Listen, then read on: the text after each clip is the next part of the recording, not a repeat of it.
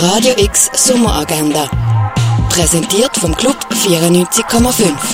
Es ist Montag, der 27. Juli und so kannst du in die neue Woche starten. Römische Galeeren basteln und dann gerade im Wasser ausprobieren, das können Kinder ab 6 Jahren, ab der 12 in der Römerstadt Augusta Raurica. Into the Beat, Dein Herz tanzt, kannst du im Kultkino sehen. Der Film handelt von der Balletttänzerin Katja, die eine Gruppe von Street-Dancern kennenlernt und Gefallen am explosiven Tanzstil ohne Regeln findet. Und dann ist dann da noch der Hip-Hop-Tänzer Marlon, der ihr ins Auge gestochen ist. Ob Katja am Ballett den Rücken kehrt, das siehst du in Beat am Viertel ab 8 im Kultkino Kamera.